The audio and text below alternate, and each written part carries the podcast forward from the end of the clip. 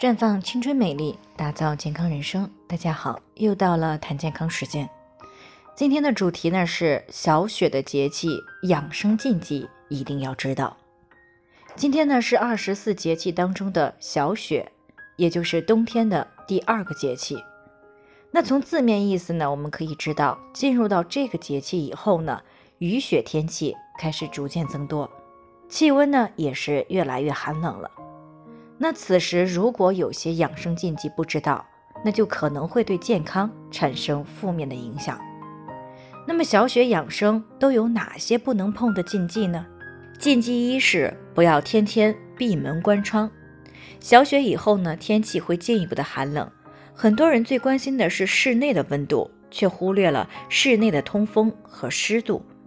不过，如果房间温度太高而湿度太低，也同样会引起来身体的不适，特别容易生病。所以呢，无论是在家还是在办公室，都不要忘了适当的开窗通风，以保持室内的空气流通和湿度啊，远离干燥和流感。那室内保湿呢，除了每日向地上洒些水，或者是用湿拖把拖地板以增加湿度以外呢，也可以在散热设置附近放上一盆水。让水呢慢慢的蒸发，以保证室内空气的湿润。当然呢，在居室内养几盆花草，或者是购买加湿器，也可以调节室内的湿度，使居室内呢充满清新的空气。禁忌二呢是早上没有特别的事，尽量不要起太早。小雪节气之后呢，起居要调养，要切记是养藏阳气。晚上呢要尽量的早睡。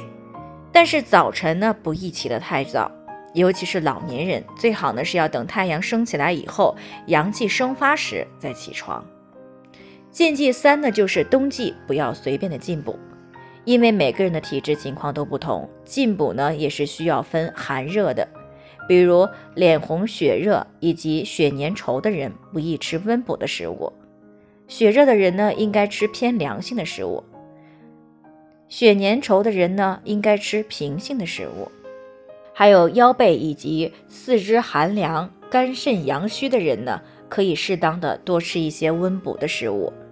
但是呢，在进补的时候也要注意健脾养胃、助消化，以免呢过度的进补反而对身体造成伤害。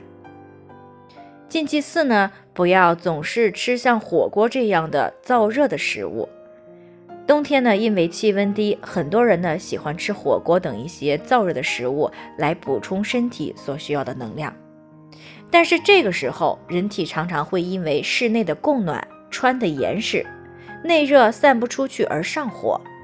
所以呢，如果要吃火锅，肉食不要吃太多，荤素搭配的比例呢最好是一比五，那多搭配一些清火滋润的食物。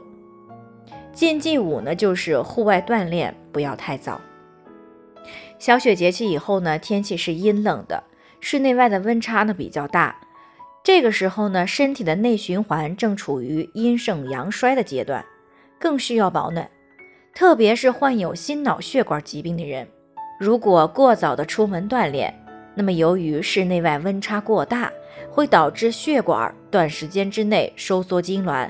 特别容易诱发脑梗、心梗的问题，所以呢，有晨练习惯的人，在小雪节气之后，最好把锻炼安排在日出以后，或者是下午的时间，而不是越早越好。